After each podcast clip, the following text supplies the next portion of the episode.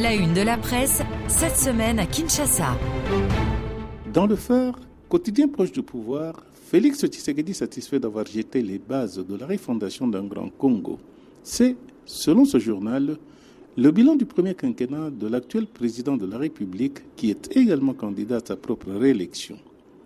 Lors d'un oral de 2h15 minutes devant les deux chambres du Parlement réunies le mardi 14 novembre, rapportent les confrères du phare, le chef de l'État a passé en revue tous les secteurs de la vie nationale. Faut-il continuer avec ce leadership ou répartir à zéro? s'interroge ses confrères qui constatent qu'à l'unanimité, députés, sénateurs et militants de l'Union sacrée ont applaudi en guise de plébiscite pour un second mandat. Fachi lance sa campagne le 19 novembre au stade des Martyrs, donc demain dimanche, annonce de son côté le journal Un autre quotidien. Soutenu par l'Union sacrée de la nation, après le divorce avec le FCC, rappelle ce tabloïd, Tshisekedi entend faire forte impression dès l'entame de cette campagne dans laquelle sont engagés 26 candidats à la présidentielle et plus de 24 000 à la députation nationale.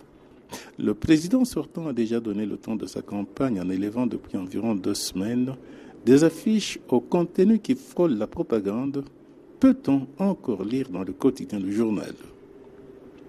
Pour sa part, le tri-hebdomadaire africain nous annonce qu'Atumbi lance sa campagne lundi à Kisangani. Neuf avions, quatre hélicos et deux bateaux sont mobilisés pour cela, ajoute le journal qui précise que le budget de la propagande reste décisif pour gagner la course au palais de la nation. Ville martyr prévient Africa News Kisangani est réputée être la capitale du premier swing state du pays.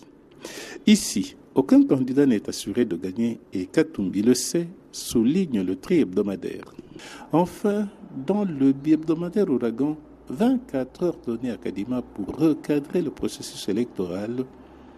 À la veille du début de la campagne, relève-t-on dans ce journal, neuf candidats à la présidence de la République somment le président de la CENI de convoquer une nouvelle réunion pour trouver un accord sur le respect des règles du jeu et des principes d'organisation d'élections crédibles, démocratiques, transparentes et impartiales. Dans le cas contraire, peut-on encore lire, ces candidats prendront leurs responsabilités devant Dieu, la nation et l'histoire. Kadima et dans le dur constate le biais hebdomadaire ouragan. Autre titre, dans le maximum, les prédateurs des deniers publics, toujours dans le collimateur de l'inspection générale des finances, Kamanda wa Kamanda Muzembe Kinshasa RFI.